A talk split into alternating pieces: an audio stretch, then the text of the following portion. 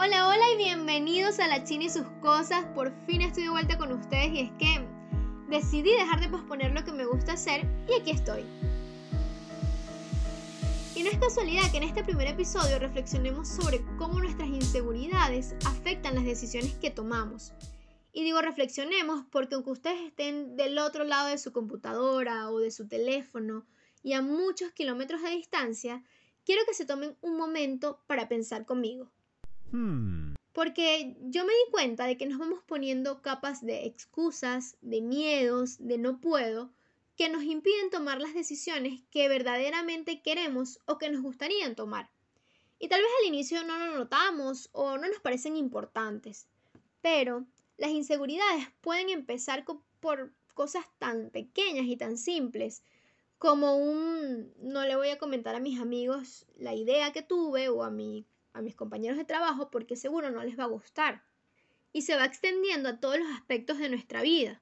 No me voy a postular a ese trabajo porque creo que no cuento con las competencias, o no voy a comenzar mi emprendimiento porque no soy muy buena o bueno vendiendo.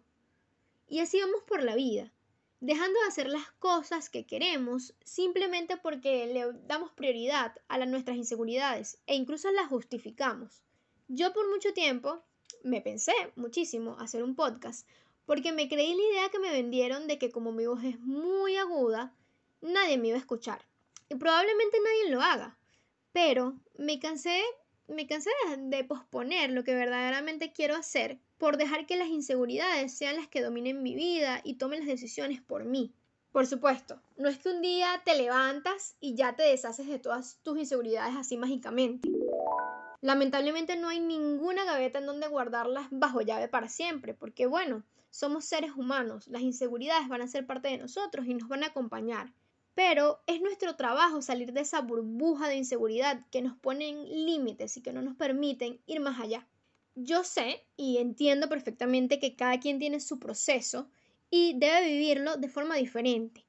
Pero He aprendido que lo más importante para sobreponerse a las inseguridades es querer identificarlas, porque la mayoría del tiempo nos esforzamos muchísimo más por esconder nuestras inseguridades que por trabajar en superarlas. Así que, antes de despedirme, quiero invitarlos a hacer un ejercicio bastante sencillo. Piensen en cómo esa inseguridad que tienen le está afectando en su vida. Analícenla a profundidad, no simplemente eh, digan, ah, bueno, tengo esta inseguridad o me siento inseguro por esto y ya, no analícenla a profundidad y tomen acción. Pregúntense, ¿qué puedo hacer yo hoy para ir deshaciéndome de estas cadenas y avanzar? Empieza con pequeñas acciones. Primero, entiéndete y acepta que esa inseguridad, cualquiera que sea, cualquiera que tengas, es parte de ti. Es parte de ti, pero por ahora. Pero no es todo lo que tú eres. Muchísimas gracias por quedarte hasta el final. Nos vemos en un nuevo episodio de La China y sus cosas. Por ahora te invito a que me sigas en Instagram como La China Ailey, Ailey con Y al inicio. Los abrazo y les deseo un día o una noche extraordinaria.